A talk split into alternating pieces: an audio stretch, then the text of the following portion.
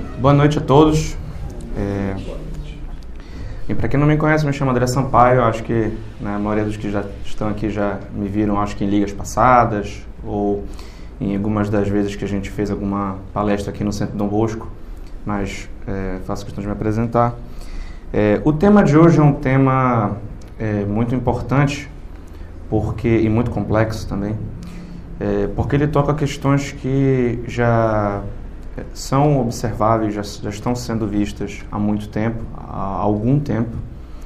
E é um tema que preocupa muitos, muitos católicos, é um tema que instiga a atenção de muitos católicos, porém é um tema que foi pouco abordado de modo suficiente ou de modo profundo, é, pelo menos em língua portuguesa ou é, em língua espanhola. É, é, um, é um tema também que tem alguma relação com a situação política que nós vivemos, com a situação cultural que nós vivemos. E por isso a gente decidiu é, começar a fazer essa, essa exposição aqui. Já adianto que não é um tema que visa esgotar né, todas as terminologias, todas as correntes, todas as iniciativas de cunho perennialista, mas fazer uma visão meramente sumária, mas ainda que consiga esclarecer de algum modo o perennialismo e principalmente no que tange ao, ao nome do título, ao, ao título né, da, da palestra, justamente as mentiras, a deformação que eles realizam com relação a Cristo e com relação à Igreja Católica. Bem, eu fiz um roteiro aqui de, de apresentação, então eu vou tentar segui-lo de modo, de modo mais fiel que eu conseguir. E às vezes eu tenho também de ler algumas citações de alguns autores, então eu peço que. É, não, também faço o compromisso de que eu não vou cansá-los, mas eu peço um pouco de paciência.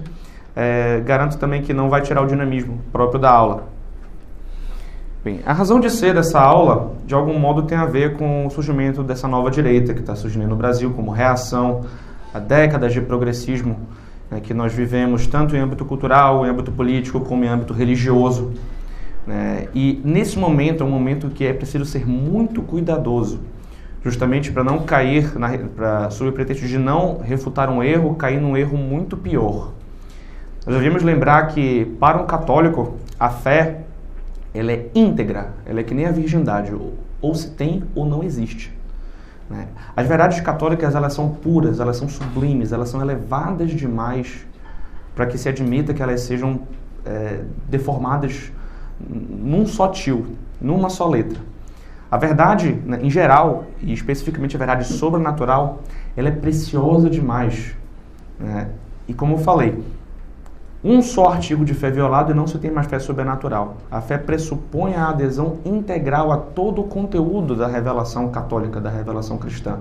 A fé, como diz Santo Tomás, ela está num termo médio entre a ciência e a opinião. A fé, a definição de fé que a igreja dá é o assentimento do intelecto a verdades sobrenaturais reveladas por Deus, que não se engana, nem pode nos enganar, pela autoridade da igreja.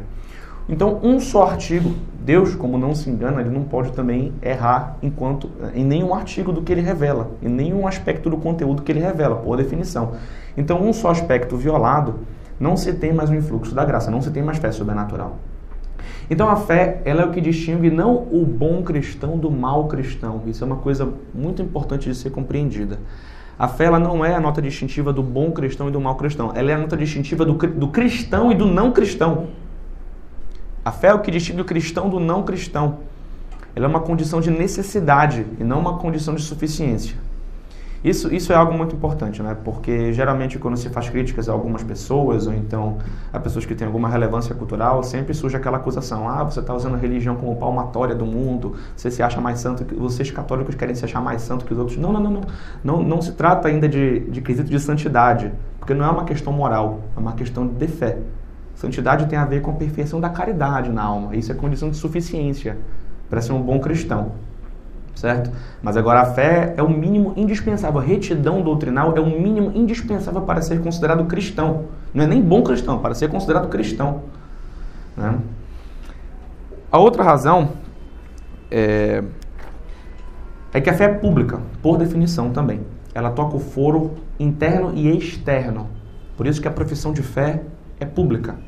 A missa é um ato público e nós fazemos a profissão de fé de modo público. Né? A fé cristã é uma realidade que toca toda a dimensão da pessoa humana, toca toda, é uma, diz respeito a toda a vida da pessoa humana, é um posicionamento que ela tem diante da realidade e diante do fundamento da realidade que se revela a ela. Então, erros de fé devem ser denunciados publicamente, devem ser combatidos publicamente. É diferente de erros morais privados, por exemplo, onde há um aspecto maior de foro interno, possuem casos mais casuísticos, possuem casos de consciência, e por isso a igreja se vale de outros meios para saná-los, exceto no caso de escândalo, claro. Mas vejam como a própria igreja age. Com relação a hereges, com relação a heterodoxias, ela condena publicamente, e se no caso o herege for pertinaz, ela excomunga. Ela alerta, se ele insistir, ela excomunga. Por quê? Porque a fé toca na dimensão pública. O primeiro, o primeiro ato de comunhão que nós temos com a igreja é pela fé. É pela fé. É como um corpo, né? A igreja é o corpo místico de Cristo. Então, quando um membro ele falha em matéria grave, ou seja, em matéria de fé, ele é como se ele fosse amputado desse corpo místico. E o espírito não segue um corpo amputado. Diferente, por exemplo, com erros de caridade. Um membro da igreja que viva, não erre contra a fé, mas erre contra a caridade em foro privado, por exemplo, ele é um mau cristão, ele é um membro morto da igreja. É, mas ele ainda é membro. É como se tivesse um, tetraplégico, digamos assim, como se um, corpo, um membro tivesse paralisado. Mas aí pelos sacramentos, né, pela penitência, pela contrição, ele pode voltar a se mover depois. Então, a fé, é, ela tem essa dimensão pública. E com relação aos erros privados, a igreja se vale da confissão, da direção, coisas que envolvem sigilo, coisas que envolvem dimensões de foro interno. Vejam a sabedoria da igreja, do modo como a igreja é muito esculpida na sua prática. Ela separa muito bem essas, essas noções de foro, noção de foro interno, de foro externo. E a fé, ela toca nessas questões públicas. Não é possível ter caridade sobrenatural sem antes ter a verdadeira fé. Ser um cristão com fé católica informe, ou seja, sem caridade, é uma coisa péssima, equivale à fé dos demônios. Agora, ser cristão ou ser santo sem fé verdadeira é impossível. É impossível porque a caridade sobrenatural pressupõe antes a fé. Por isso que a fé é algo a ser zelado, zelado de modo resoluto. Tem um, um padre muito bom chamado Padre Faber, é, tem alguns livros muito bons, inclusive traduzidos já em português. Ele tem um texto é, onde, ele, onde ele diz assim: não há ódio, não há santidade onde não há ódio à heresia. É evidente. Porque não há verdadeiro amor à verdade se não há um ódio ao objeto contrário, àquilo que quer corromper a verdade que se ama. Né? Por isso que quem ama detesta e quem detesta combate. É, é proporcional à natureza do amor que você seja contrário àquilo que busca corroer o objeto amado, o bem amado. No caso da fé, se você tem amor pela verdade, pela verdade revelada, evidentemente você tem uma, uma proporcional repulsa àquilo que visa corroer de modo explícito, de modo implícito, a verdade revelada. Então, nós não, nós, devemos, nós não devemos ter heresia de estimação, nenhuma. Justamente porque a fé é orgânica, pública e una. É, não adianta, claro que é muito bonito, é muito bom, é muito salutar ver o combate né, de muitas pessoas com acerca de heresias progressistas, teologia da libertação, Evidentemente que isso também é uma heresia, tem que ser combatida, mas nada adianta combater heresias à esquerda e passar pano quente, fechar os olhos para heresias de direita, porque é politicamente vantajoso. Esse não é o critério. Nós não devemos. O critério para se ver, para ver se nós não ideologizamos a fé, que é uma coisa preciosa, como já foi dito, se nós não instrumentalizamos a fé para uh, fins meramente imanentes, meramente terrenos, é justamente essa ausência de heresia de estimação. Né? E nós vemos muito isso em movimentos né, de, da nova direita atualmente. Eles têm uma, uma resistência enorme contra a teologia da libertação, uma resistência enorme contra a corrente progressista na igreja, não, o marxismo na igreja, etc. Mas aí com relação a heresias mais sutis, com heresias que são politicamente vantajosas para algumas pessoas ou para algum grupo dominante, aí já há um pano quente. Aí já há uma certa uma certa tolerância que não se deveria ter. Né? E se nós temos e temos fé sobrenatural infusa por Deus, é um dom, é um dom teologal infuso por Deus, nós não devemos, nós não podemos, é incompatível com uma alma de fé ter heresias de estimação. Né? Não se combate um erro contra o erro. E isso a gente vê no exemplo do próprio Jesus Cristo. Né? Jesus Cristo, ele não, para combater os, os saduceus, ele não fez elogios aos fariseus. Eram dois grupos que tinham péssimas noções, né? tinham, péssimas, tinham péssimas doutrinas. Eram duas seitas desviadas, de algum modo. Os fariseus eram críticos severos dos saduceus. Mas, se nós lermos no Evangelho, Cristo criticou de modo mais veemente os fariseus, justamente porque eram eles que mais aparentavam ser os cumpridores da lei. Cumpriam de modo imperfeito, de modo, é, é, de modo mutilado. Não cumpriam na sua dimensão verdadeira. Certo? Então, nosso Senhor foi mais veemente em atacar os fariseus, e isso não quer dizer que ele precisou elogiar os saduceus por isso. Não, ele era contra todo tipo de erro porque ele é verdade. Mas ele viu justamente que aqueles que mais se aparentavam como bons, que mais se aparentavam como ortodoxos, que mais se aparentavam como zelosos, tinham né, um veneno doutrinal, tinham uma intenção desviada. E nosso Senhor foi justamente nesse, é, nessa noção. Os fariseus eram conhecidos como a melhor seita judaica, né, uma das melhores seitas judaicas da época. Então, é, tem justamente a ver com esse, esse critério. Quanto mais pensemos isso também de modo orgânico. O que, que é mais atrativo? Uma sopa apetitosa, um alimento, um hambúrguer apetitoso, mas que tem veneno, ou uma cápsula de cianureto? Quem é que vai? Quem é mais fácil de ser enganado? Evidentemente, um hambúrguer que está num aspecto apetitoso, num aspecto bonito, suculento, com veneno, ele vai atrair né, mais gente, inclusive mais gente que está com boas intenções até. Diferente do cianureto, que é mais vistoso, que é explicitamente veneno. Então nós temos que ter muito cuidado justamente com os lobos, não os lobos tão vistosos, porque isso é mais fácil de identificar. Devemos atacá-los também, mas com os lobos em pele de cordeiro, ou com doutrinas justamente que são oriundas de lobos em pele de cordeiro, que se aparentam com uma casca de cristã, mas que se nós formos ver profundamente é anticristã. E esse é o caso do perennialismo. Bem, o que é o perennialismo em sua doutrina herética? Imperialismo é uma corrente, né, uma escola de pensamento, embora as ideias na qual ela se baseia não sejam criação das pessoas que fundaram essa escola, mas a sua formalização sim. É uma escola de pensamento que se iniciou com René Guénon, né, um metafísico francês, do século XIX, e foi continuada por Fritjof Schwann. E depois vieram vários outros expoentes, Martin Links, Titus Buchard, é, atualmente o James Cutzinger, o Whittle Perry, é, enfim, fundamentalmente essa escola de pensamento ela afirma que existe no núcleo de todas as ditas religiões tradicionais um esoterismo sapiencial que seria a gnose pura e simples, a verdade nua e supraformal. Então estaria escondido por detrás de formas tradicionais no núcleo de cada doutrina tradicional, um acesso a esse esoterismo sapiencial que conferiria a divinização. Mas antes de entrarmos, eh, nós vamos, claro, aprofundar nisso, mas antes de entrarmos né, propriamente nesse ponto, nós precisamos primeiro retomar a noção católica, a atitude que um católico, que uma pessoa realista e, consequentemente, uma pessoa católica tem diante da criação. Certo? Nós sabemos então que Deus ele é ato puro, né? a noção aristotélico e tomista de Deus é como um ato puro, como o próprio ser subsistente, aquele que não tem nenhuma mescla de potencialidade, aquele que tem todas as qualidades, que é todas as qualidades em grau absoluto. Né? A gente não pode nem falar em termos bem precisos que Deus existe, porque existir já pressupõe que alguém tenha o causado, mas que Deus é, o professor Nogueira fala isso diversas vezes. E Deus, então, ele não tem trânsito, justamente pelo fato dele ser ato puro. Ele é o Criador. Quando Deus pensa, ele cria. Diferentemente, o anjo, por exemplo, que já é um espírito que é desprovido de matéria, mas que não é ato puro, que não é incriado, mas já é uma criatura, quando ele pensa, ele intui.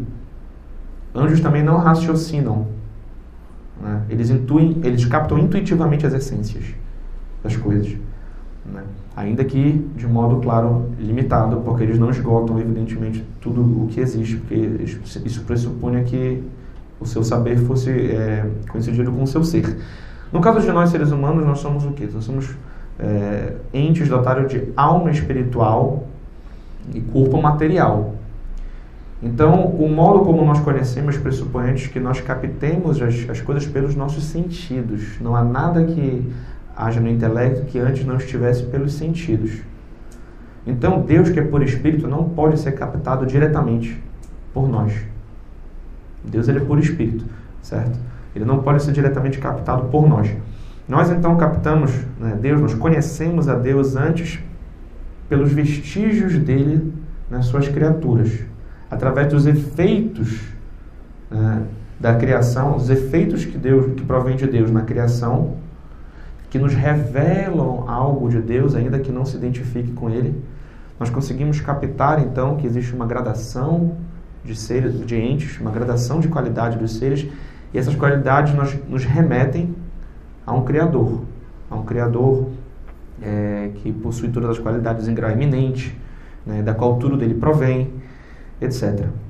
Nós notamos então ah, de modo muito, muito claro isso, até o, os exercícios espirituais de Santo Inácio dizem isso é de modo muito explícito que o ser humano foi criado para conhecer, amar e servir a Deus nesta vida, a fim de contemplá-lo e gozá-lo eternamente na outra vida. De tal modo que nós devemos nos aproximar das criaturas na medida em que elas nos aproximam de Deus e nos distanciar das criaturas na medida em que elas nos distanciam de Deus. Então, se nós formos avaliar a nossa própria vida, a nossa própria. Deixa eu ajeitar esse microfone. Se nós formos avaliar a nossa própria existência, nós vemos que a nossa atitude diante das criaturas ela é uma atitude que, ao mesmo tempo, é de apelo, é de atração e, ao mesmo tempo, ela é de frustração, ela é de descontentamento, ela é de insatisfação. Atração porque as coisas criadas por Deus são boas e elas nos revelam algo de Deus, elas nos revelam vestígios de Deus, certo? Mas ao mesmo tempo gera uma insatisfação porque elas não esgotam nelas mesmas toda a bondade, toda a sede de infinito, de absoluto que o ser humano nasceu. O ser humano ele nasceu justamente para ter posse habitual do bem e posse habitual do bem absoluto. No mundo existem diversas coisas boas, mas nem todas merecem a mesma estima, nem todas merecem o mesmo desejo.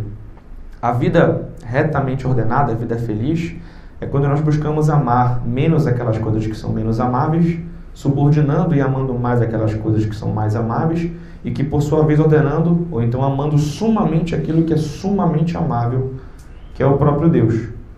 E quando nós vemos na, cria na, na criação que, ao mesmo tempo que elas nos geram um certo apelo, elas não esgotam, elas não conseguem dar para a gente aquele, aquele bem infinito que a gente busca, isso gera uma frustração, isso gera um apelo, isso, isso gera uma, uma insatisfação.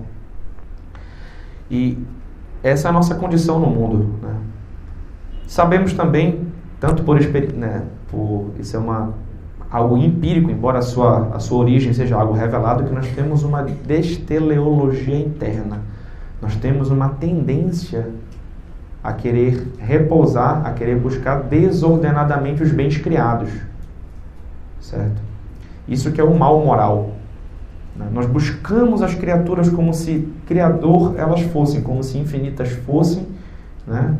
E fazemos isso diversas vezes. Buscamos algo, buscamos, buscamos perdurar em algo que é perecível. Né? Essa é a definição de algum modo de pecado. pecado é uma desordem na hierarquia dos bens, é um mal moral ou uma privação de um bem. Então nós sabemos que tudo que Deus criou é bom, que Ele fez as coisas para que nós possamos, através delas, conhecê-lo, né? e conhecendo através das criaturas possamos servi-lo e amá-lo, e amando possamos servi-lo cada vez mais e cada vez de modo melhor, de modo mais dedicado, para que assim, claro, nós temos uma dupla felicidade. Deus nos criou com uma dupla felicidade, embora só com um fim último, só com um fim sobrenatural. Desde o começo, Deus ele criou o homem com um fim sobrenatural. Poderia não tê-lo criado, mas ele criou, destinou o homem sempre, de, desde do Éden, ele destinou o homem a, a, um fim, a um único fim sobrenatural. Sempre criou Adão com graças sobrenaturais, com dons sobrenaturais. Tudo isso foi perdido através da queda. Né? Através da queda justamente por quê? Primeiro, através do não servem do anjo, que buscou né, ser como Deus, e através da tentação da serpente. Sereis também como deuses. De tal modo que esse objeto oferecido para Eva é algo que era, era um bem, era uma, uma promessa de um bem muito elevado, né? Ser como Deus. Né? Daí se iniciou a soberba da vida. Ela viu, ela viu que ela desejou ser como Deus. Ela acreditou na tentação da serpente, na proposta da serpente. Depois ela viu que o fruto era bom. Aí se iniciou a concupiscência dos olhos. Ela viu que era um fruto vistoso. E depois, quando eles comeram, eles viram que eles estavam despidos e ficaram com vergonha. Aí entrou a concupiscência da carne. Esses são né, os três inimigos da alma. Concupiscência da carne, as três concupiscências da alma, quer dizer, concupiscência da carne, concupiscência dos olhos e soberba da vida. Então, veja, tanto a gnose quanto o liberalismo se baseia justamente no mesmo non serviam.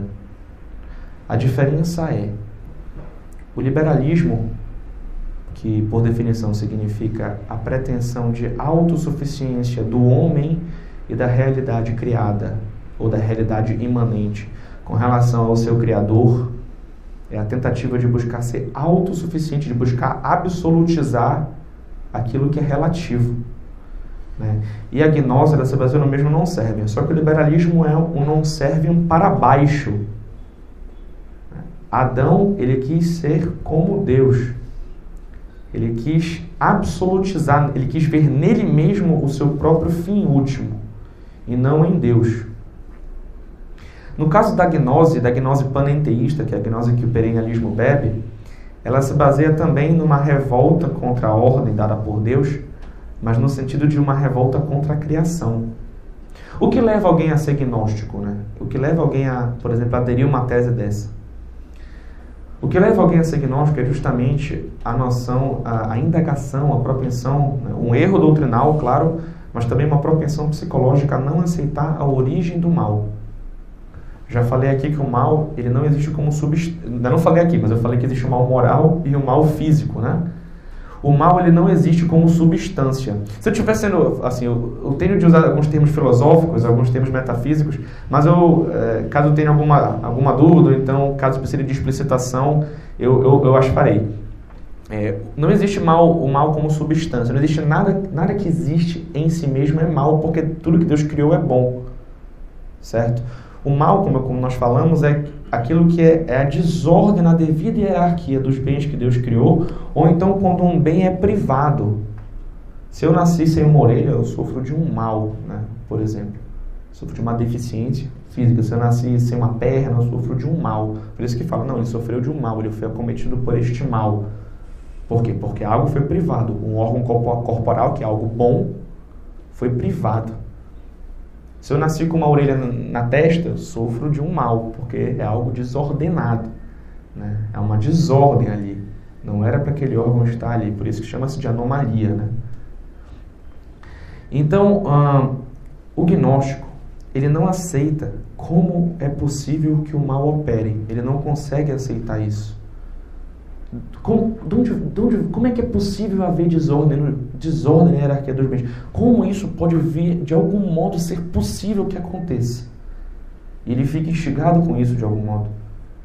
Como é possível que exista a possibilidade né, de ter desordem na hierarquia dos bens, de ter privação de bens, das coisas serem perecíveis, das coisas serem caducas, né, da nossa saúde se deteriorar, né, dos nossos bens seriam tão transitórios e passageiros, nós estamos sujeitos a inúmeros males físicos, psíquicos. Né? Como isso pode ser possível? A resposta que ele encontra, então, ele eleva o mal, na verdade, à ordem do ser.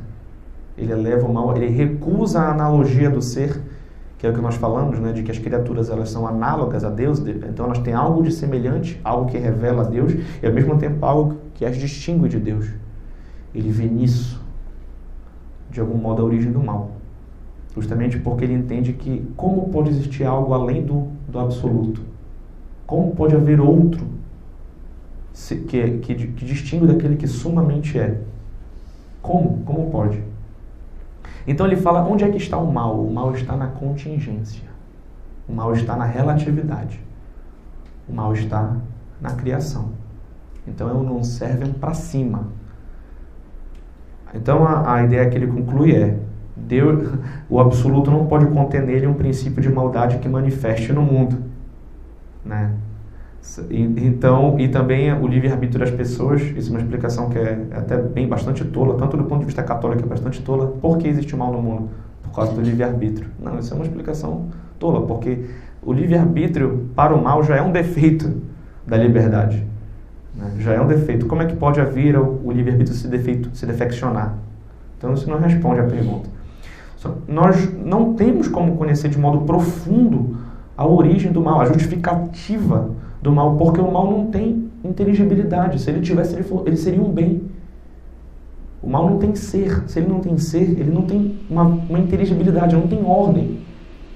Então, buscar a razão do mal, buscar ver uma razão no mal, é algo que não, não nos cabe, isso nós vamos saber no juízo. No juízo, o que nós sabemos é que de todo mal Deus tira um bem. Porque não há, nunca pode haver um momento onde está o bem e o mal disputando, o bem, o mal, Deus e o mal disputando e o mal ganhe. Né? Isso não faz sentido.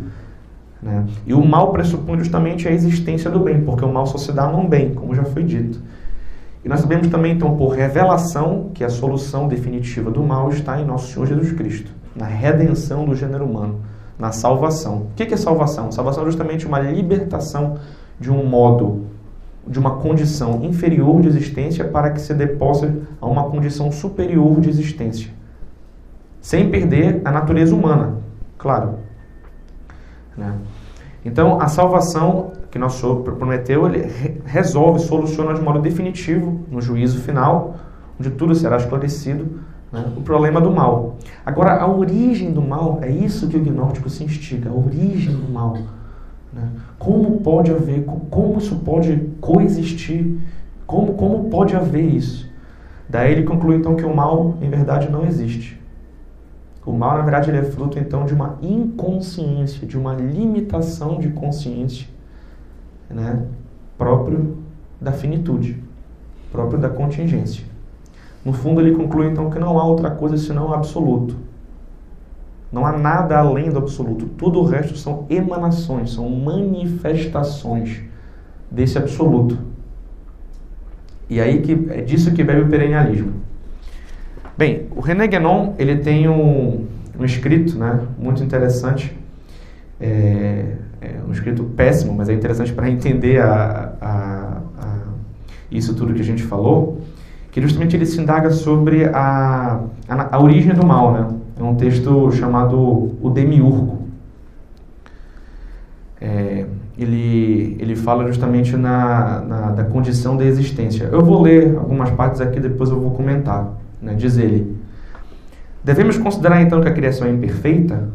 Seguramente não se pode considerá-la como perfeita, mas desde o ponto de vista universal, não é mais que um dos elementos constitutivos da perfeição total.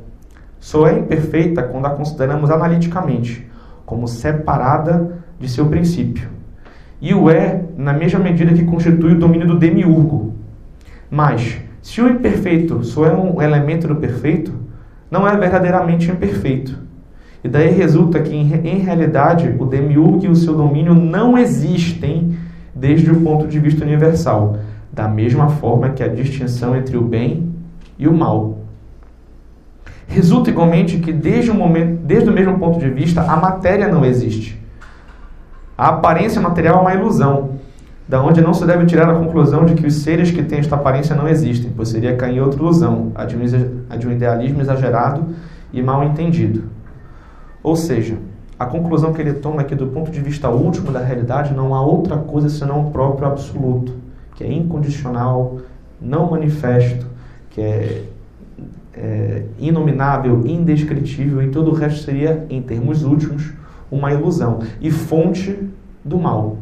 Caberia então retornar, retornar a esse absoluto não manifestado, retornar justamente, é, se libertar dessa ilusão de que existe algo além do absoluto, de que nos prende nesse mundo do demiurgo, nesse domínio do demiurgo, que é o domínio da matéria, o domínio da relatividade, o domínio da contingência. Veja que é um non serviam para cima. É a recusa da condição criatural. É não querer se aceitar enquanto criatura. Se o liberalismo é um non serviam para baixo, porque busca absolutizar a criatura né, como autônoma do Criador, O gnosticismo é a, a busca de aniquilada, aniquilação da criatura, porque não há outra coisa senão o ilimitado, senão o absoluto. É como se a criação fosse mutilasse, como se mutilasse a existência do absoluto, a existência plena do absoluto. Então, uh, o Guénon então reconhece três tipos de mundos, né? Uh, exatamente como faz praticamente todas as correntes gnósticas. O mundo da manifestação grosseira, que é o mundo ílico, que é justamente o mundo da matéria, o mundo da, daquilo que é grosseiro, daquilo que, daquilo que é denso. O mundo psíquico, o mundo sutil, o mundo dos psiquismos, né? o mundo daquilo que já não é material, mas que de algum modo influi na matéria, que dá forma à matéria, e o mundo do espírito, o mundo pneumático. Né? Então, o gnóstico, o espiritual, é aquele que toma consciência né, de que não há outra coisa a não ser o ilimitado e que busca justamente que já alcançou a realização espiritual, a consciência permanente de que ele não é distinto, em verdade, ele não é distinto do absoluto, ele não é distinto do ilimitado, ele é idêntico, ele busca se identificar no absoluto. Passando algumas páginas aqui. Bem, aquele que toma consciência dos mundos manifestados, dos mundos criados, né, o mundo ílico, né, da manifestação grosseira, do mundo psíquico, é aquele que ainda está preso, é aquele que ainda não está liberto, é aquele que ainda está preso na condição individual, ainda está preso na condição condicionada, ainda está preso na criação criatural que é fonte de algum modo de todo o mal, ainda está preso nas distinções de bem e mal. Né? Acontece que nessas manifestações há um reflexo desse mesmo absoluto.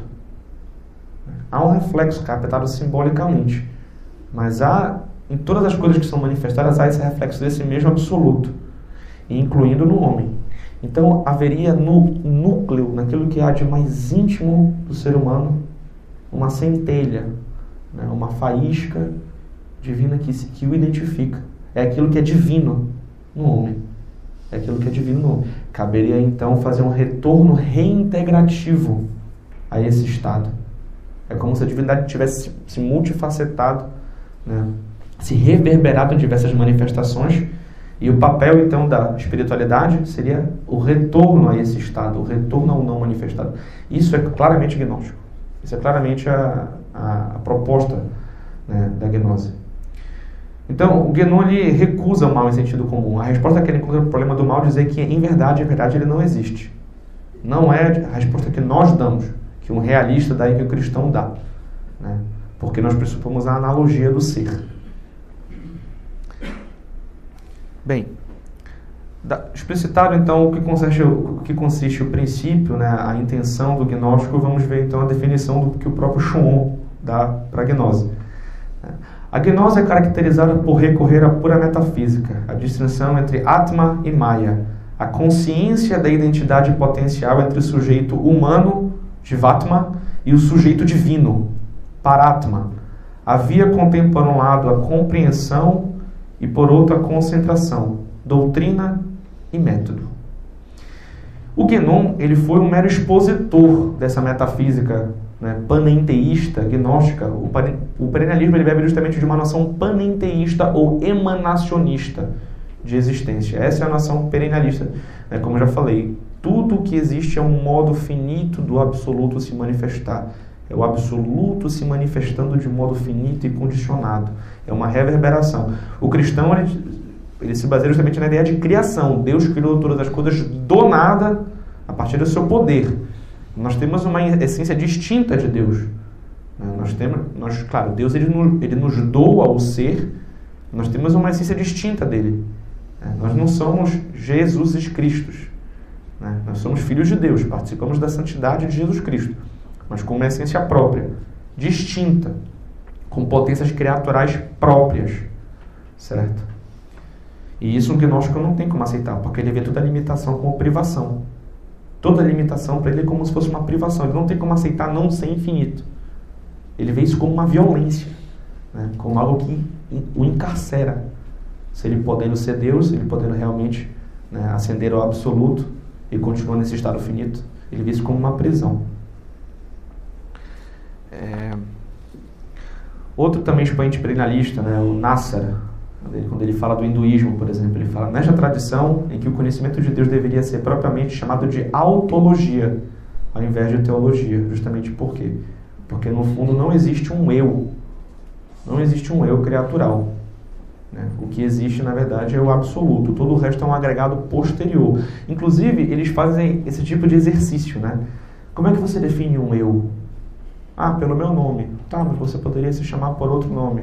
Então, o seu nome não constitui quem você realmente é. Ah, como é que você define um eu? Ah, eu sou filho de fulano, de ciclano, são meus pais. Tá, mas você concebe que o seu pai poderia ter outro filho, certo? Então, a ideia de a sua identidade radical com a sua filiação também não constitui quem você realmente é. Eles vão fazer esse exercício até chegar na conclusão justamente que o eu, o que, o que existe como eu, propriamente, é o absoluto. Absoluto é a centelha divina que está encarcerada na psique e na matéria. Para começar, se estaria tentar dizer o seguinte: se a distinção entre o bem e o mal é ilusória e se em realidade não existe, o mesmo deve suceder com a moral, pois é evidente que a moral está baseada nesta distinção, a qual considera essencial.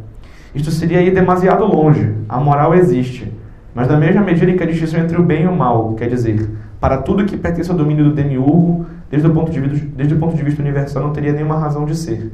Então também a moral seria o quê? Seria uma tentativa de nos prender, de nos uh, encarcerar nesse mundo ainda manifestado. Então, o gnóstico ele vê a analogia do ser como a origem do mal, de algum modo, e em última, última análise como uma ilusão. Ele vê a matéria e tudo aquilo que o condiciona, porque a matéria é aquele princípio que distingue um ser do outro. Eu sou distinto do Omar, justamente o meu corpo distingue de algum modo né, o meu corpo do Omar. Eu estou circunscrito pelo meu corpo. O Omar está circunscrito pelo corpo dele.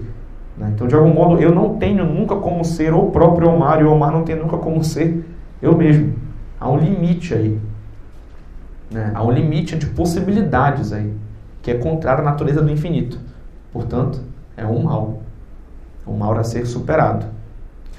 Para libertar-se do mundo da manifestação, o homem deveria identificar-se com Brahma, isto é, o absoluto, pelo conhecimento do, que o seu si, ou seja, o seu intelecto agente, é o próprio Atma, o próprio absoluto.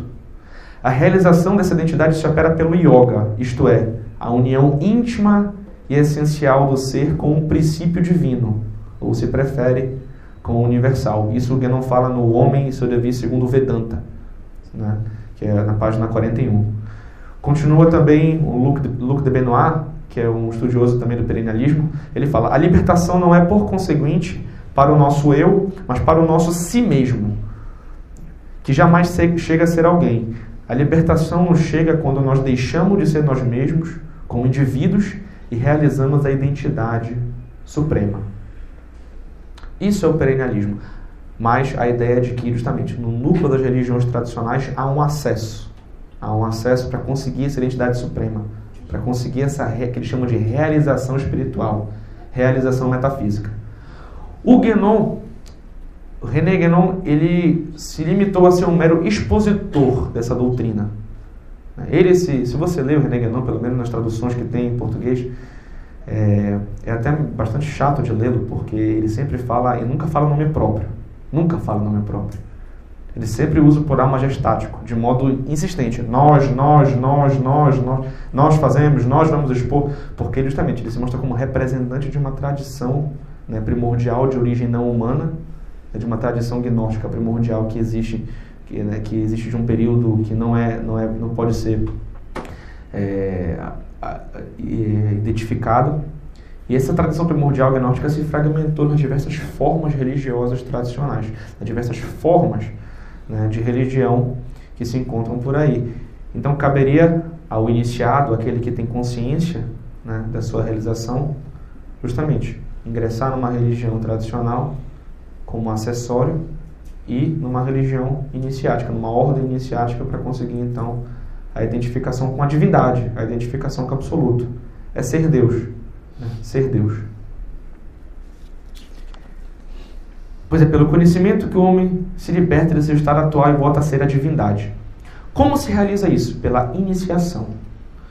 Né? Nas palavras de Guénon, a vida espiritual ela, ela, ela, compreende três condições, né, que se cumprem em três, em três etapas, né, da iniciação, que é primeiro pela qualificação, ver se a pessoa tem condições de entender essa doutrina metafísica, se ela tem condições de entender justamente o seu verdadeiro estado, a sua verdadeira condição, né, se ela tem uma inteligência é, apta para isso. Né. Depois vem a iluminação, que é justamente uh, esclarecimento de símbolos, uh, assimilação de símbolos, assimilação de conteúdos inteligíveis que comuniquem justamente essa verdade. Certo? E depois, claro, o trabalho interior pelo qual ele vai pouco a pouco realizando isso tudo. Né? O primeiro passo da iniciação, segundo René Guénon, para que se consiga essa gnose, para que se consiga a gnose, é a iniciação virtual. O que é a iniciação virtual? É a recepção de uma influência espiritual. Né? Você recebe uma influência espiritual. Ela consiste essencialmente na transmissão de uma influência espiritual. Isso ele diz no Iniciação e Realização Espiritual, na página 46. A melhor forma de caracterizarmos a transmissão iniciática é dizer que ela é essencialmente a transmissão de uma influência espiritual. E depois vem a, vem a iniciação efetiva, que distingue da iniciação virtual. Pressupõe a iniciação virtual, mas agora é causar os efeitos, buscar os efeitos da iniciação virtual. Né? Buscar aplicar aquilo que já foi, aquela qualidade, aquela influência espiritual que já foi inserida, que já foi é, transmitida ao indivíduo. Então, nele ela tem, é, nela ela tem algumas etapas. O Guénon distingue então a mera religião, que é para o povo ralé, como buscar a mera salvação da alma. Em específico, o cristianismo ele busca como se fosse a mera salvação da alma que ainda o prendia no estado de indivíduo, né? que distinguiria da verdadeira libertação, que é quando você transcende o estado individual para que você reconheça a divindade em si mesmo. Né? Por isso que ele separa justamente as dimensões exotérica com X e esotérica. Né?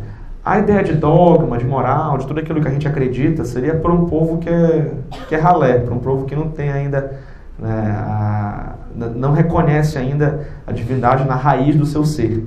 Né? Aquele que não tem condições ainda de alcançar esse patamar muitíssimo elevado, essa verdadeira realização metafísica muitíssimo elevada que é a gnose.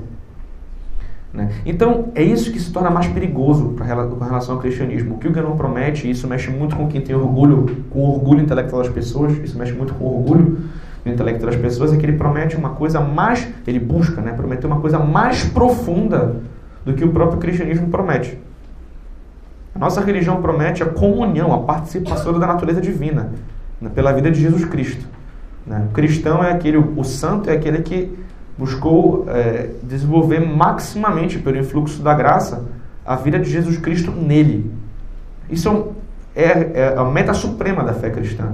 É a comunhão amorosa, intensa e superabundante com a Santíssima Trindade.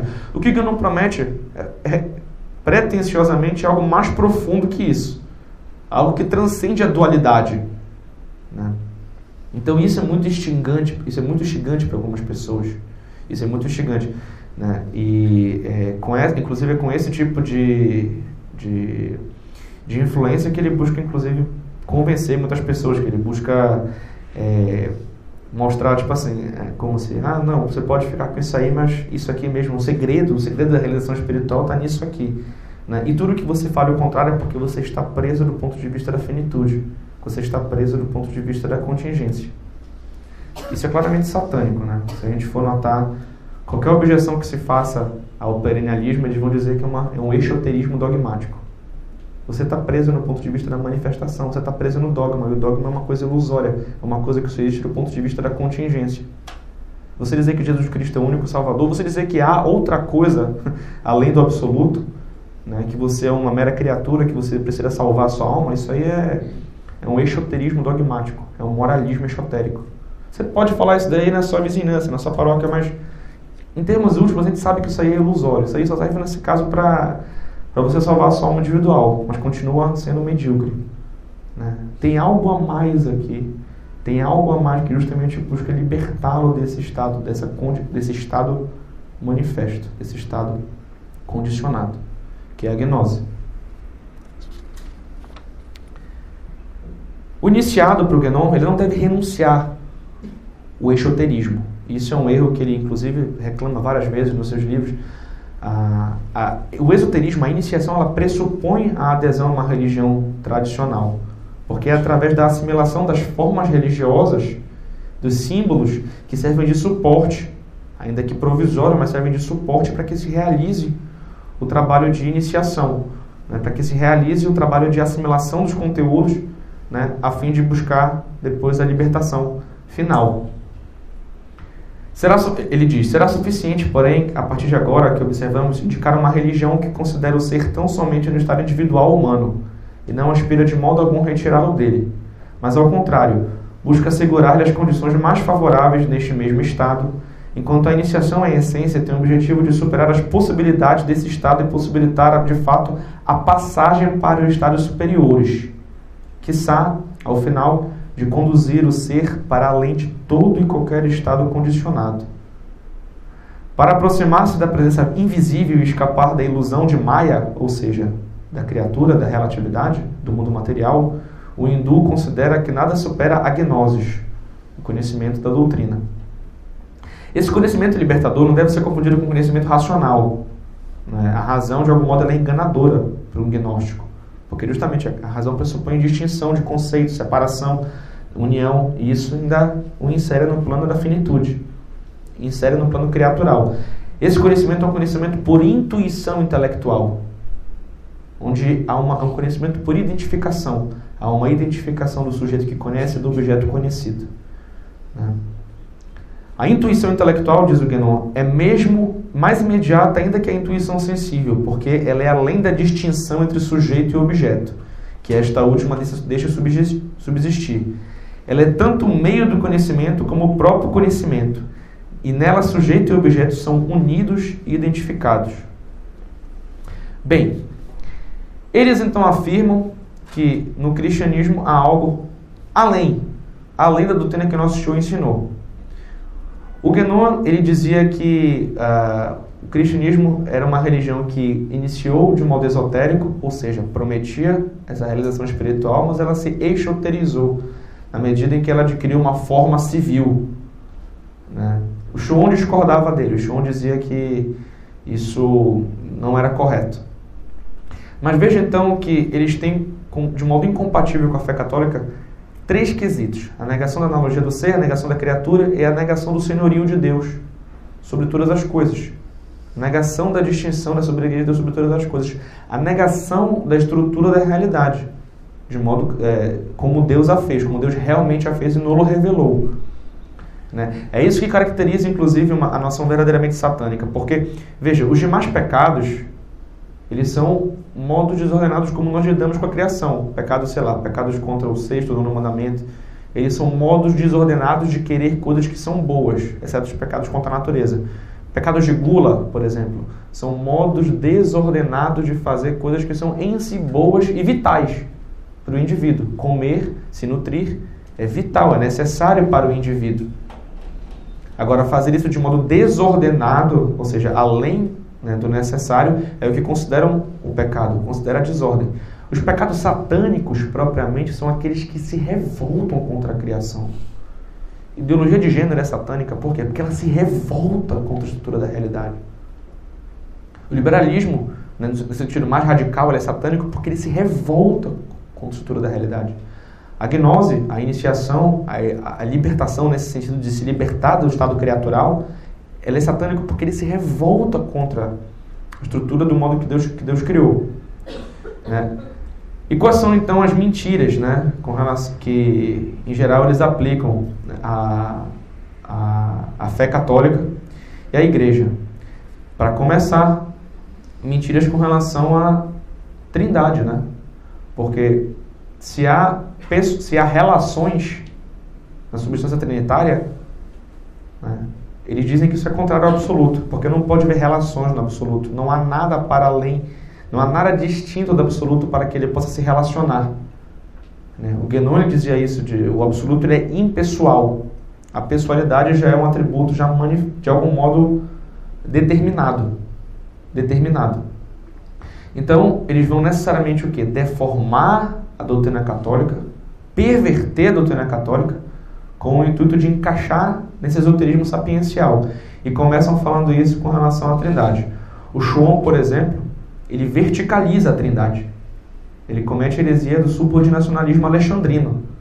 Ele diz que no cristianismo há um esoterismo, que é, há na essência do cristianismo, no núcleo do cristianismo, esoterismo, que só poucos o percebem, só que para isso ele precisa deformar os principais cânones da fé católica, né, para conseguir encaixar nesse, nessa, nessa noção esotérica dele. Então, James Cutzinger ele tem um artigo muito bom chamado O Mistério das Duas Naturezas, que mostra justamente a noção cristológica, a cristologia do Fritjof Schuon. E ele diz justamente assim, ele, ele tenta a todo custo sair de toda e qualquer heresia, de toda e qualquer acusação, acusação de heresia, só que no, no final ele admite, ele admite, acho que de modo implícito, que para, com, para adequar a fé católica segundo a noção schuoniana, é preciso subordinar a trindade, diz ele. Mesmo aqueles que não têm experiência em ler Schuon, ou seja, se alguém não conhece Schuon, né, segundo ele, teria de, teria de concordar com o que ele está dizendo aqui. Mesmo aqueles que não têm experiência em ler Schuon verão rapidamente as implicações que essas distinções têm para a cristologia. Se alguém entendeu a necessidade de níveis ou dimensões em Deus, não deveria surpreender ao descobrir que essas dimensões estão diretamente relacionadas em termos cristãos às pessoas da Santíssima Trindade. Também não devemos nos surpreender ao descobrir que para Schuon é somente a primeira pessoa que é puramente o absoluto, enquanto o Filho e o Espírito Santo, chamado por Santo Nereu, as duas mãos do Pai, estão no nível né, do absoluto menor, né, do relativamente absoluto. Isso é subordinacionalismo alexandrino. O que a fé católica diz? A fé católica diz, isso o credo de Santo Atanásio diz, na Trindade não há nem maior, nem menor, nem anterior, nem posterior. Né? Os dois são uma, as, os três, as três pessoas são realmente distintas e uma só essência simplíssima. O que há, o que a fé católica é, ensina que existe o que? A pericoresis, a circunmissão. O Pai está inteiramente no Filho, o Filho está inteiramente no Pai, e o Espírito Santo está inteiramente no Pai e no Filho numa comunhão superabundante de amor. Mas o Pai não é o Filho, o Filho não é o Espírito Santo, o Espírito Santo não é o Pai nem o Filho, o Filho não é o Pai nem o Espírito Santo. Né? Então há uma distinção, mas sem separação. Há uma essência simplíssima, mas sem mistura das pessoas, sem confusão de pessoas. Né? Isso um perennialista não aceita. Né? Porque para que se configure a, a heresia dele, ele tem que necessariamente botar a, a ideia de pessoalidade no plano da relatividade. Então ele vai verticalizar. Continua ele. O não cometeu outra coisa senão subordinacionalismo alexandrino. Ele admite isso no texto. O que significa, é claro, que há um certo, uma certa subordinação. Há um certo subordinacionismo. É o ingrediente necessário em qualquer entendimento adequado da divindade de Cristo. Mesmo a parte da sua encarnação histórica em Jesus, o Logos ou Palavra de Deus. Deve ser reconhecido como precisamente a Palavra de Deus. Sua expressão, autodeterminação primordiais e como tal de Schuon, esse Logos não pode deixar de participar metafisica, do metafisicamente relativo. A segunda pessoa não pode deixar de ser a segunda pessoa. Embora absoluto com relação às criaturas, ela permanece subordinada mesmo assim, desde toda a eternidade, a primeira pessoa de Deus Pai Todo-Poderoso. Bem, isso aí é é claramente algo solenemente condenado pela fé cristã. Então veja, ele tenta encaixar também a teologia trinitária da metafísica panenteísta, né? como se tudo fosse um modo finito de ser do absoluto. Né? Bem, se a... Eita, peraí que voltou aqui.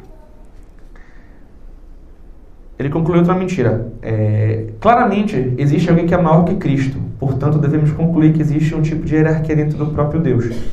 Veja, ele citou o Logos divino também, dizendo que o Logos divino era inferior à pessoa do Pai. Então, Deus mesmo, e isso inclusive eu já conversei, tive a oportunidade de conversar com uma pessoa, né, até alguns sufis admitem isso. Um sufi, um, sufi um, um gnóstico, um gnóstico sufi, que também, também baseia, também trabalha com essa, com essa ideia de identidade suprema, ele pode conceber Jesus, é, Jesus Cristo como o Logos de Deus. Porque para eles, Deus seria somente, ele não usa esse termo, claro, o Pai. Porque não procede de ninguém. O Logos e o Espírito Santo seriam já determinações da divindade, estariam fora da esfera da divindade. Então, até um sufi poderia abarcar, poderia adotar essa noção de subordinacionismo alexandrino, de verticalizar a trindade. Mas tem outra coisa que ele fala no texto, e isso é outra mentira do perenismo com relação à fé católica, é que eles relativizam, portanto, a encarnação do Verbo. A fé católica diz que o Verbo se encarnou plenamente em Jesus Cristo para salvar o gênero humano. Jesus Cristo ele é o Verbo de Deus, não é aquele que porta o Verbo de Deus. Ele fala: Eu e o Pai somos um. Tudo que o Pai tem é meu. Ele deixa claramente que há uma identidade de essência entre ele e o Pai. Se distingue nas suas relações. Né? O Verbo Divino, então, ele se encarnou plenamente e não há outro acesso ao Verbo Divino, segundo a fé católica, senão pela humanidade santíssima de Jesus Cristo. É isso que é a união hipostática. Jesus Cristo, então, é uma pessoa divina, a segunda pessoa do Verbo, que se encarnou, e nela, então, nessa pessoa, há duas naturezas, uma divina que é incriada e uma humana que é criada, numa única pessoa divina. Para um perennialista isso é, isso é inadmissível, isso é absurdo. Porque ele, o Schon, eu vou ler isso mais tarde, o Schon ele diz que é, se o verbo realmente se encarnasse, ele reduziria o mundo às cinzas. Então ele admite o quê? Que o Jesus Cristo ele é só uma ele é só uma uh, ele é só um avatar. Ele é só uma uh, assimilação histórica do verbo, uma assimilação cósmica do verbo, uma habitação, uma habitação histórica ou cósmica do verbo de Deus, mas não o verbo em si. E o interessante é que nos livros do Schon, ele busca justamente, ele parece que ele busca refutar qualquer tipo de objeção que católicos fiéis façam a ele, né? E ele diz é, assim: Não, mas Jesus Cristo não disse que ninguém vai ao Pai senão Ele? Não, ele está certo com relação a isso. É, ninguém vai a Deus senão pelo seu verbo. Só que isso é relativamente verdadeiro com relação a Jesus e é absolutamente verdadeiro com relação ao verbo de Deus. Ou seja, ele nega a união hipostática.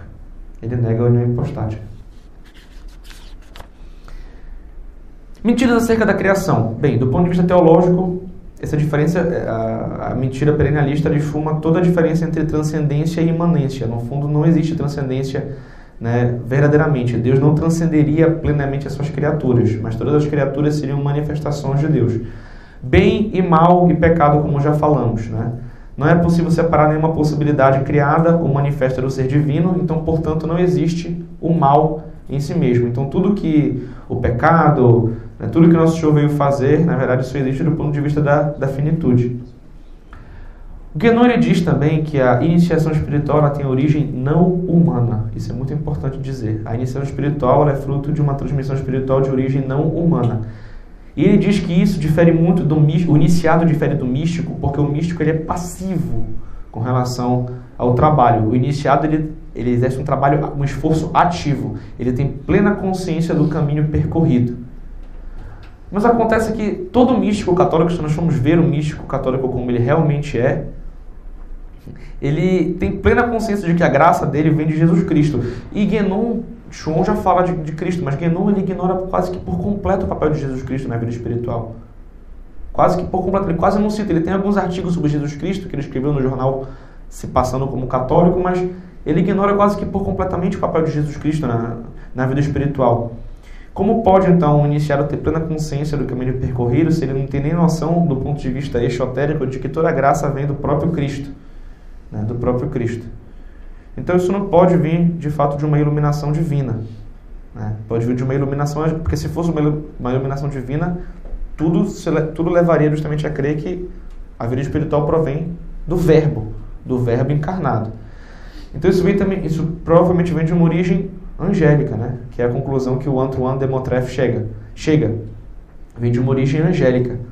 Porém, os anjos de Deus também, eles estão submetidos a submetidos ao império, ao império divino, né? Eles não há nada que eles façam que não provenha da vontade de Deus e que não leve para Jesus Cristo.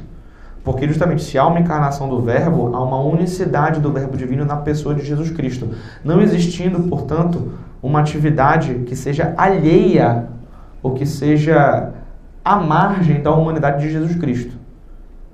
Eu vim para que todos tenham vida e todos tenham vida em abundância. Né? Ele fala isso: ninguém vai ao Pai senão por mim. Então Jesus Cristo bota nele a unicidade de uma vida espiritual autêntica, a unicidade da vida divina que ele comunica, né?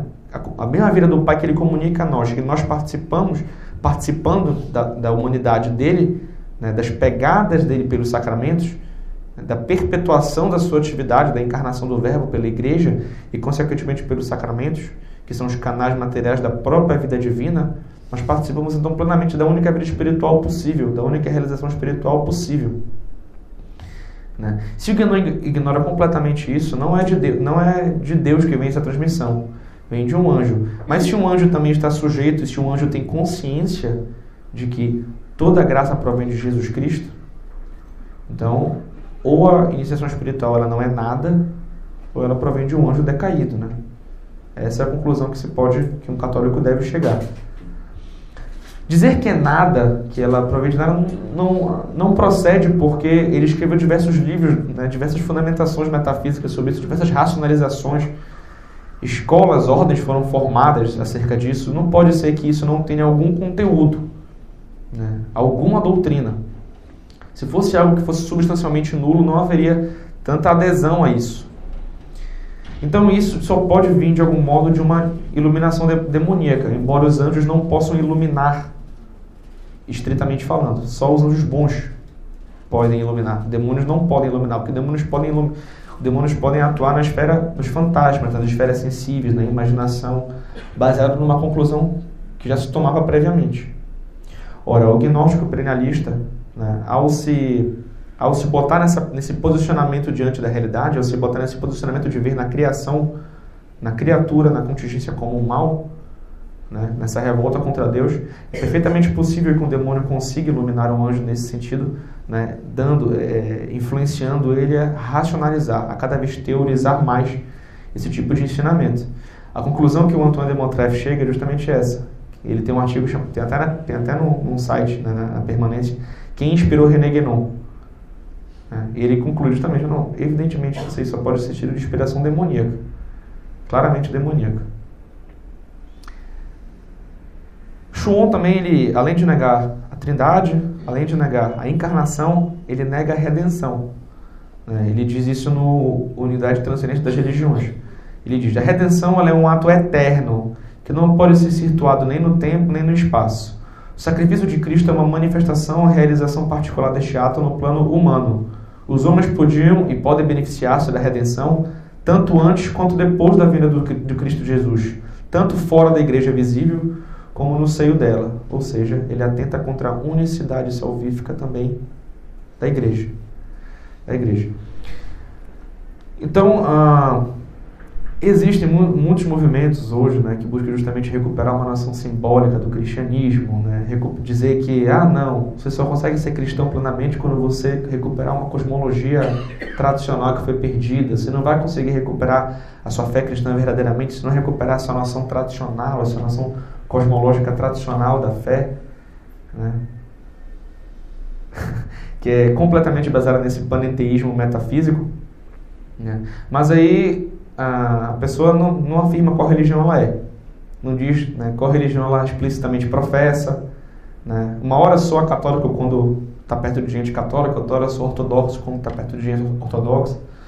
Bem, é, e, e, afirmam também, muito, muitas dessas iniciativas afirmam também que as religiões, justamente, elas não se, não se coadunam do ponto de vista da finitude, ou seja, do ponto de vista exotérico, mas do ponto de vista da infinitude é uma e só coisa, porque não há distinção.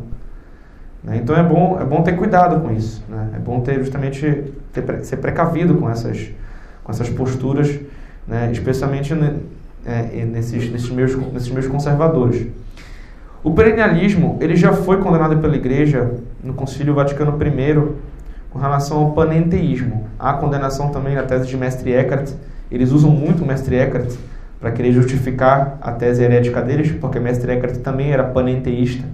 Né? Ele dizia justamente que a, a noção da o objetivo supremo da fé cristã, primeiro que ele separava Deus de divindade, sendo, sendo a divindade algo impessoal, que do ponto de vista da criatura ela não seria nada, mas que do ponto de vista dela, a criação, que não seria nada, em último termo, que seria algo ilusório.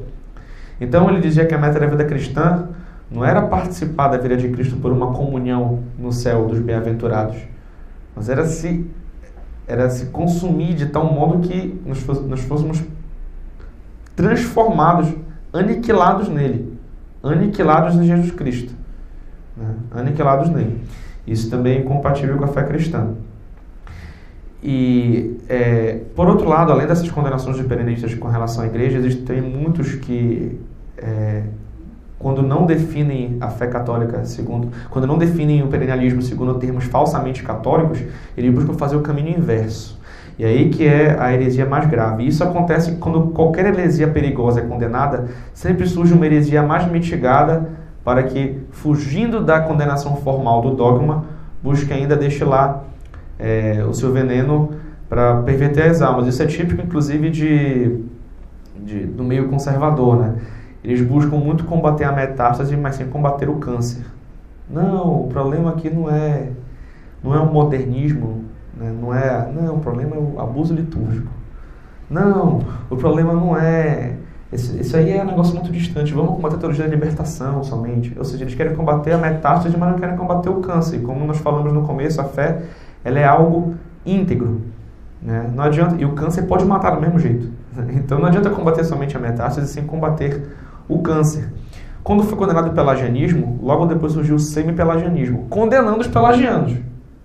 Quando foi condenado o arianismo, logo depois surgiu o semi-arianismo, condenando os arianos. Quando foi condenado o modernismo, logo depois surge. A hermenêutica era o, o, o, o semi-modernismo condenando, condenando os modernistas, né? Então isso é uma prática muito comum, é muito comum. E existe justamente né, ex-adeptos das escolas perennialistas que romperam, não são mais formalmente adeptos, mas que ainda conservam esse esoterismo sapiencial e buscam redefini-los em termos católicos. Como é o caso, por exemplo, do, do Jean Borrellat, né? e como é o caso, por exemplo, de certas, certas né, posturas, às vezes, que muitas, muitas pessoas podem estudar René Guénon, pode ser completamente absorvido por esse tipo de leitura, sem os devidos anticorpos doutrinais, né, elas buscam sempre querer salvar René Guénon, sempre querer salvar esse tipo de, de metafísica, porque é, o René Guénon ele condena os erros modernos, condena o relativismo, condena é, o, as noções meramente quantitativas das civilizações modernas, condena todos os problemas, né, e ele condena isso com muita precisão. E a pessoa fica assim, é, anestesiada com isso e acaba comprando o pacote todo. Né? E depois, para não querer se livrar, para não querer se desapegar disso, começa a querer redefinir a metafísica canoniana em termos católicos. Né? Como é o caso, por exemplo, da afirmação estapafúrdia, né? com o absurdo de se afirmar que os sacramentos cristãos têm caráter iniciático no sentido estrito que o perennialismo dá. Não, a iniciação cristã, e isso a gente pode ler pelo próprio João Paulo II, né? ela tem a ideia de nos elevar à ordem sobrenatural, né? nos elevar a um patamar da graça, mas não nos inserir num caminho de identificação com a divindade. Né? E isso ele mesmo fala. Aí depois mesma coisa, não, olha, São Paulo estava falando aqui da, da, inicia, da, da, identidade suprema, ele estava falando da, que ele já estava já em vias de, de se identificar com a divindade, quando ele dizia, eu não existo, é Jesus Cristo que existe em mim. Primeiro que São Paulo nem fala isso. Ele fala, eu já não vivo, é, é Cristo que vive em mim. Né? Vivo autem iam non ego, vivit vero in mim Christus. Quod autem nunc vivo in carne, in fide vivo fili Dei, que delexit me tradit semi ipsum probe. Perdoe meu mau latim. Mas ele fala justamente, vivo não eu, mas é Cristo que vive em mim. O que, que ele quer dizer? Ele está falando aqui da união transformante, que é o último estágio da vida cristã, da vida mística da sétima morada. Mas isso não se identifica com a, com a identidade suprema. Isso não se identifica com, isso não se identifica com São Paulo dizendo que ele estava prestes a tomar posse, né, e dizer que não existe mais outro senão só Deus, senão só o absoluto. Ele estava falando que ele estava entrando em união transformante com Deus. Ele estava tão, ele estava, ele renunciou quase que completamente, né? Ele, ele renunciou completamente à sua vida, à sua vida meramente de pecador, à sua vida pregressa de tal modo que não é mais ele que vive, mas a graça de Cristo superabundante que vive na alma dele. Na alma dele. Né? Então, veja que isso também pressupõe a noção, isso pressupõe a negação da noção tripartite de alma. Né? Além dos perennialistas negarem a encarnação do Verbo, negarem a redenção, negarem a Trindade, qual é a noção cristã também com relação aos sacramentos? Né? Se eles distinguem corpo, psique e espírito, sendo o espírito aquilo que é divino no homem, o sacramento perde o seu caráter, é, perde o seu caráter é, de possibilitar a vida da graça. Só os, os, sacramentos são eles que possibilitam a graça santificante. Né? Eles possibilitam e atualizam, claro, mas há uma distinção para nós católicos entre graça sacramental e graça atual. A graça sacramental é aquilo que nos confere a vida divina. Para o gnóstico, não há essa diferença. Porque a graça seria somente aquilo que viria reativar o que já há de divino, de essencialmente divino no homem. Os sacramentos seriam só reativadores, e não possibilitadores, mas reativadores da natureza essencialmente divina no homem. É o que fala Jean Borrelat, por exemplo. Né? Com relação à iniciação cristã, é, eu, vou, eu, vou, ler um texto do próprio, do próprio João Paulo II, onde ele, ele diz claramente sobre o sacramento da iniciação cristã. Os sacramentos da iniciação cristã, diz ele, através deles, através dos sacramentos da iniciação cristã, batismo, confirmação e eucaristia, são lançados os alicerces de toda a vida cristã, a participação da natureza divina, dada aos homens pela graça de Cristo. Comporta uma certa analogia com a origem, crescimento e sustento da vida natural. Nascidos para uma vida nova pelo batismo, os fiéis são efetivamente fortalecidos pelo sacramento da confirmação e recebem na Eucaristia o pilo da vida eterna Assim, por este sacramento da iniciação cristã, eles recebem cada vez mais riquezas da vida divina e avançam para a perfeição da caridade. Isso não coincide com a identidade suprema, isso não coincide com o esoterismo sapiencial acessível só para um elite de gnósticos. Né? Os sacramentos são para todos. São para todos. Qual é a noção de oração que eles deformam a oração cristã que o perennialista tem? A noção católica de oração é o quê? É uma elevação da alma a Deus a fim de fazer atos de adoração, isto é, reconhecer o seu, uh, o seu caráter supremo, reconhecer a sua excelência e botar sobre o seu, se botar sob o seu domínio. Né? Atos de amor, justamente, buscar servi-lo, buscar querer se unir a Ele, buscar querer Deus e querer se unir a Ele.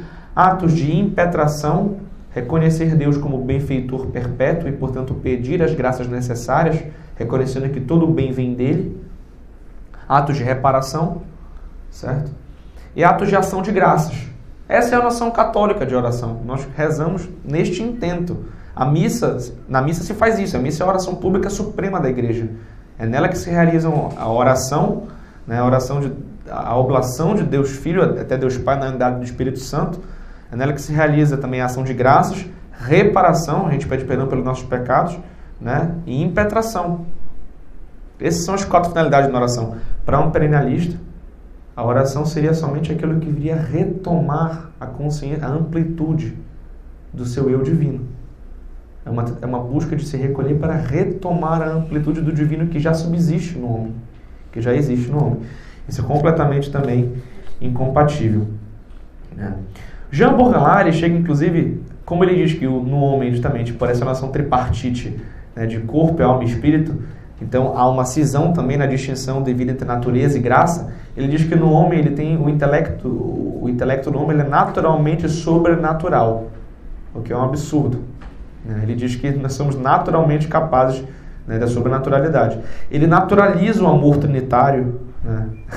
Chega a ser algo. Isso ele tem um, um livro chamado O Segredo da Via Cristã, né? onde ele diz que ele rompeu. Né? Ele também tem um livro dizendo que é, esoterismo guedoniano e é, vida cristã, algo assim, é, misticismo cristão e esoterismo guenoniano. E mistério, mistério cristão e esoterismo guenoniano, onde ele supostamente nega Guénon, diz que Guénon errou, a noção do Guénon sobre o cristianismo é errada, né? não há é, distinção entre esoterismo e esoterismo formal no cristianismo, embora haja o esoterismo real, né? ou seja, ele ainda se baseia na noção de realização espiritual metafísica, mas fazendo críticas pontuais fazendo críticas é, quanto à noção de unidade transcendente das religiões, ele faz também essa crítica, mas ainda conserva a noção gnóstica de realização espiritual.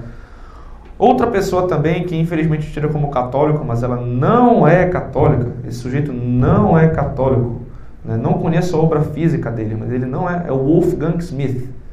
Né? Ele é tido como se ele fosse um físico católico, etc., mas ele não é católico. Inclusive, ele tem um livro claramente chamado Gnose Cristã, Christian Gnosis, onde ele do mesmo modo. Inclusive, ele e João Borrelá são muito amigos e um fazia prefácio do livro Um faz prefácio do livro do outro.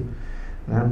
Onde ele, do mesmo modo, busca renunciar a alguns aspectos da escola perennialista, busca romper com algumas, né, algumas suposições, mas ainda guarda o esoterismo de fundo. Guarda de modo mitigado o esoterismo de fundo. Ele tenta salvar o mestre Eckhart. Né?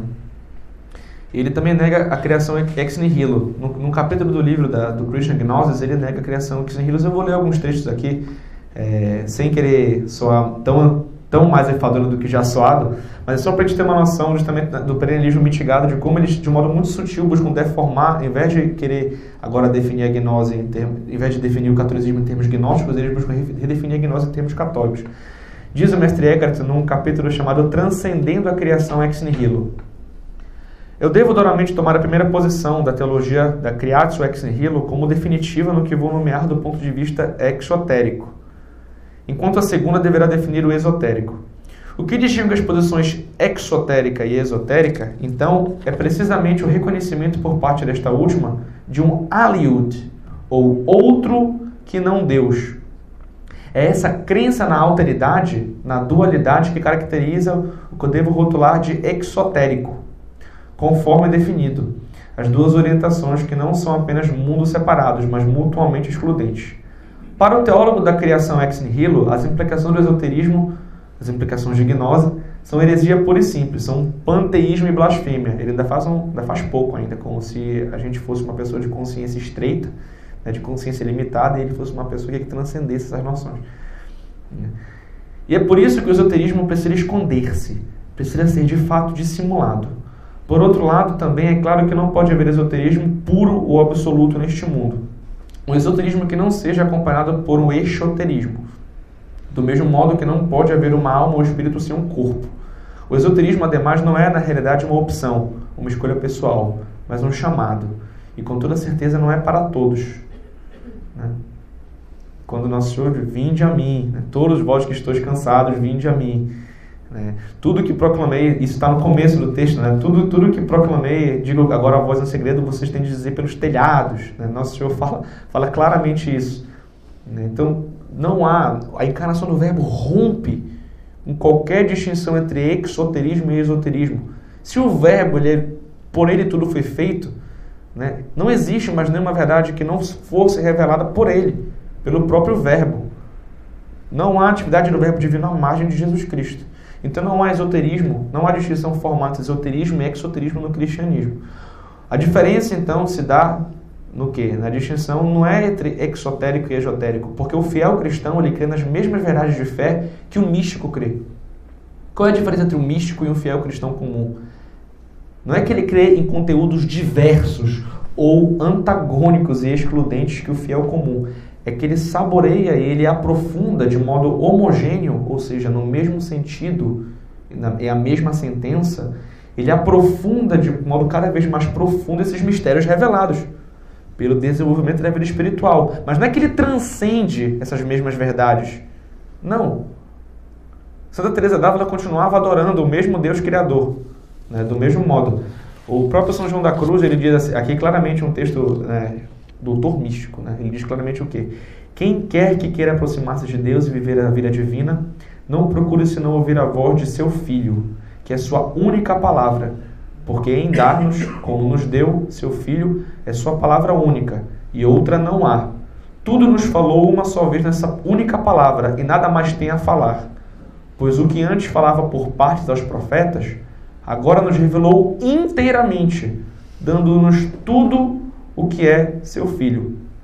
Se atualmente, portanto, alguém quisesse interrogar a Deus pedindo-lhe alguma visão ou revelação, não só cairia numa insensatez, mas ofenderia muito a Deus por não dirigir os olhares unicamente para Cristo, sem querer outra coisa ou novidade alguma. Segundo Schuon, ele estava preso no exoterismo dogmático, estava preso numa noção limitada, contingente, o doutor místico, aquele que tinha espasmos de, né, de assim, aquele que tinha êxtase de amor com relação à Trindade, né, que estava praticamente já vendo, tendo percepção intelectual. Santa Teresa tinha uma percepção intelectual da Trindade, praticamente, em alguns, em alguns momentos. Né. Como pode uma pessoa dessa estar presa no, no exoterismo dogmático? Né? ela estava na plenitude da sua realização espiritual. E a diferença então dela para nós meros fiéis é que ela se aprofundou nestes mesmos mistérios, sem, trans, sem negá-los, sem mitigá-los. Mas é uma aprofundação homogênea. Esse é o único desenvolvimento doutrinário que a doutrina católica admite, por sinal. É um desenvolvimento homogêneo. Por isso que a tese de evolução dos dogmas, como o modernismo promove, é uma tese herética, porque os dogmas não evoluem. É, eles não mudam no seu conteúdo eles são desenvolvidos de modo homogêneo, no mesmo sentido, para esgotar cada vez a mesma verdade, que por ser um mistério é inesgotável. Né? Alguns sufis perennialistas também, olha, o que eles, para ele querer alegar a todo custo que há um esoterismo sapiencial na fé católica, né, e que há uma, uma, uma dimensão interior eles dizem que, ah, olha, quando Jesus voltar, ele disse que ele vai voltar. Ou seja, a comunhão, a Eucaristia, ela é o quê? Ela é uma, aquilo que torna Cristo presente.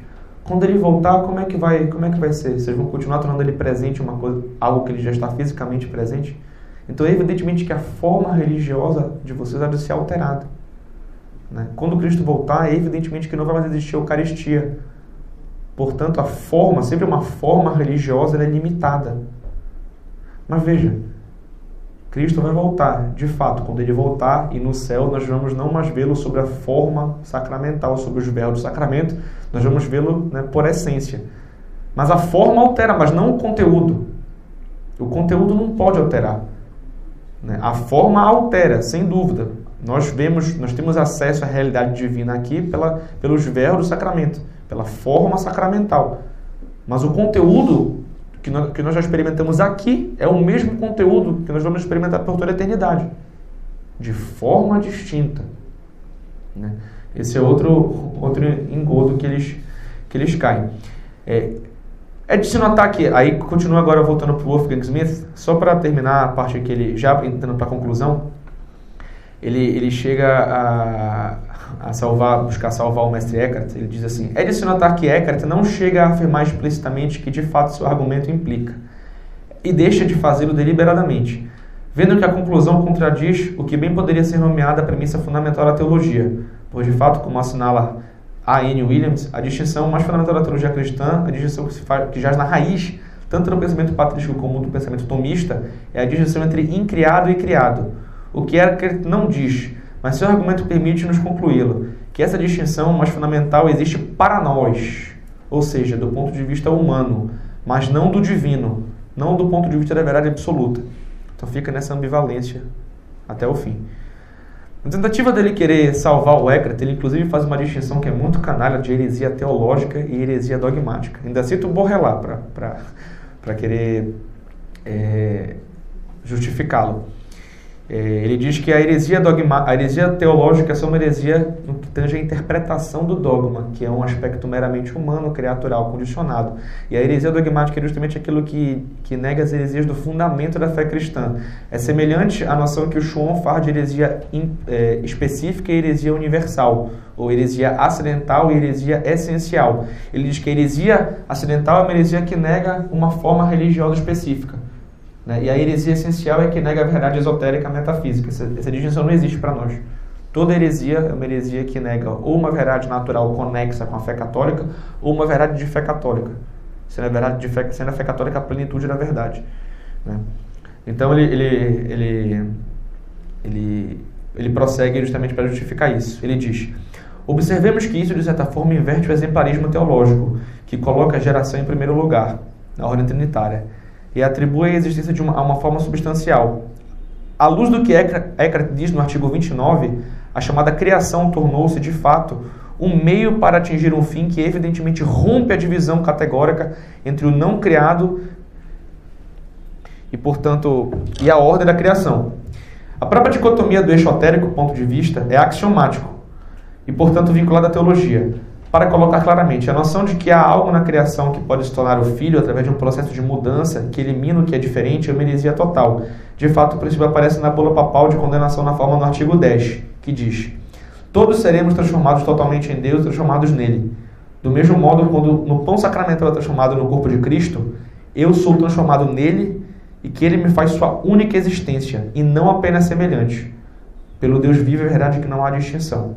Então ele, ele faz uma analogia com a transubstanciação. Da mesma forma que não é mais pão, mas inteiramente o Cristo após a consagração, não seremos mais nós quando nós alcançarmos a gnose, mas inteiramente Deus, no qual não há distinção.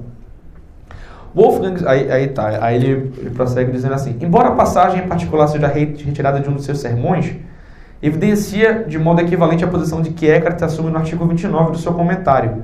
Vê que os inquisidores conheciam sua teologia, diziam que é heresia.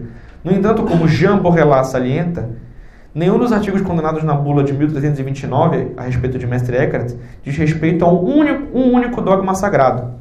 Há uma distinção crucial a ser feita entre formulações dogmáticas que definem os princípios fundamentais da fé cristã, principalmente de natureza trinitária e cristológica, e as interpretações teológicas, a primeira constitui os dogmas sagrados, que de fato nem Eckhart nem qualquer outro cristão, mestre da gnose, já negou, pelo fato de que esses dogmas são verdadeiramente sacrossantos.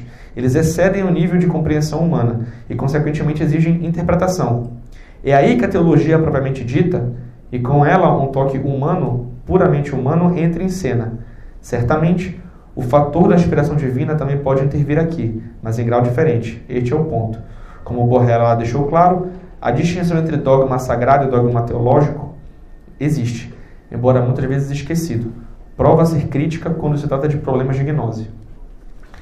Então, ah, para concluir, é, tenho aqui algumas conclusões e alguns antídotos, né?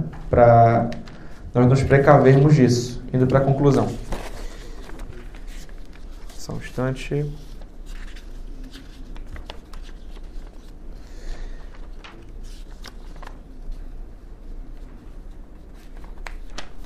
Só para me lembrar aqui.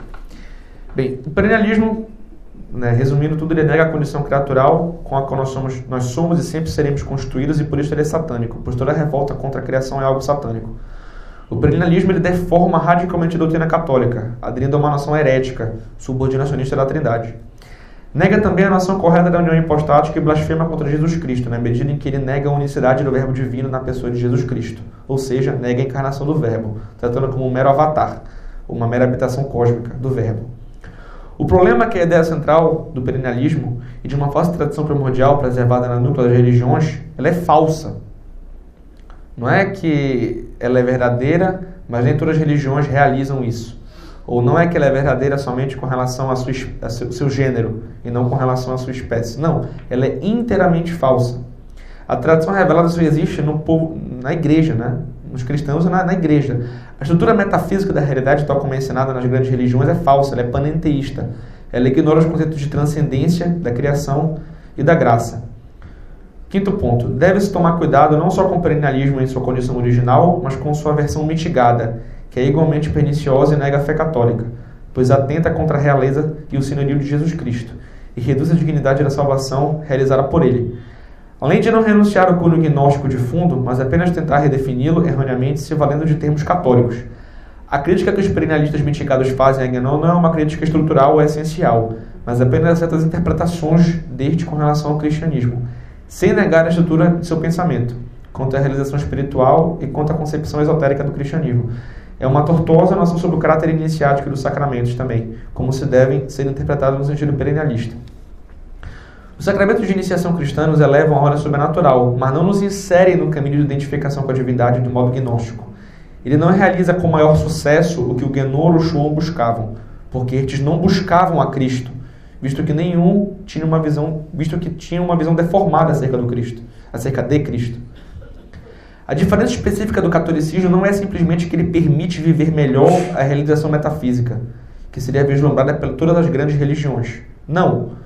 O caminho da graça de Cristo não é simplesmente o melhor caminho, mas é o único caminho que existe. Né? Deus não tem nada a ver com as demais religiões. Então o problema do grão não é só que ele estabelece uma relação, uma, uma noção errada sobre, uma distinção errada sobre esoterismo no cristianismo como se fosse um erro somente de formalidade. Né? Ou como se ele negasse o caráter iniciático dos sacramentos no sentido perennialista. Não. O erro dele é justamente o erro panenteísta de estruturar a vida espiritual nesse critério. A gente deve se manter em guarda contra os embustes e os malabarismos retórico dos perennialistas. Eles vão afirmar claramente que a nossa impugnação está baseada no mero esoterismo particular, ou que nós estaríamos presos e limitados no esoterismo dogmático e moralista. Bem, isso é um embuste. Isso é um embuste satânico com o intuito de arrefecer e diminuir os anticorpos espirituais que a fé católica confere, tratando esta última verdade penúltima como se fosse uma coisa penúltima e provisória, com finalidade meramente simbólica e instrumental a ser superada pelo esoterismo sapiencial perennialista. Veja que qualquer Qualquer absurdo, qualquer coisa monstruosa eu posso defender com esse critério. Ah, você discorda? Não, não, mas porque você está motivado por camadas de personalidade inferiores. Ah, você discorda de mim? Não, mas não é porque você tem camadas de motivação que são inferiores à minha.